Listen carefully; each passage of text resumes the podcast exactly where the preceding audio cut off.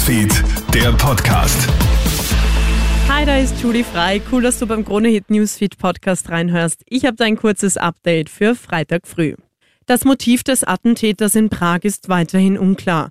Gestern Nachmittag tötet der Schütze mindestens 14 Menschen in der Karls-Universität. Bei dem Attentäter soll es sich um einen 24-jährigen Geschichtestudent handeln. Auch er ist unter den Toten. Unklar ist, ob er erschossen wurde oder sich selbst gerichtet hat. Zudem sind mindestens 25 Menschen teils lebensgefährlich verletzt worden. Tschechische Medien berichten, dass der junge Mann zuvor seinen Vater erschossen hat. Betroffene Österreicherinnen oder Österreicher soll es laut der österreichischen Botschaft in Prag nicht geben. Wegen des Amoklaufs sind gestern auch Veranstaltungen abgesagt worden, darunter ein Women's Champions League Spiel. Österreichs Meister SK in St. Pölten wäre dort auf Slavia Prag getroffen. Das Spiel ist verschoben worden. Sorge vor häuslicher Gewalt an den Feiertagen. Gerade über Weihnachten eskalieren viele Konflikte in der Familie. Jedes Jahr kommt es in diesen Tagen zu vielen Fällen von Gewalt gegen Frauen und Kinder. ExpertInnen weisen daher auf den stillen Notruf hin, eine App, mit der Gewaltopfer im Ernstfall quasi per Knopfdruck die Polizei alarmieren können. Und obwohl tausende Personen in der App angemeldet sind, fürchten sich viele Frauen davor, den Knopf tatsächlich zu drücken.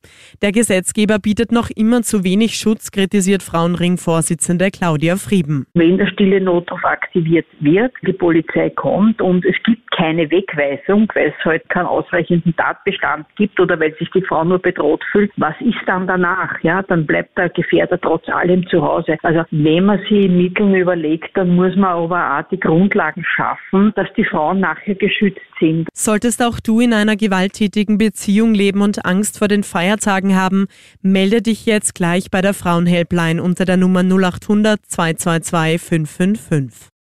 Crash mit fünf Fahrzeugen auf der A1 im Bezirk Melk in Niederösterreich gestern Abend, darunter auch ein Reisebus mit Schulkindern. Vier Personen sind verletzt worden, ob darunter auch Kinder sind, ist bisher nicht bekannt. Der Auffahrunfall verursacht zwölf Kilometer langen Stau auf der Westautobahn. Die Auffahrt Losdorf Richtung Wien war gesperrt.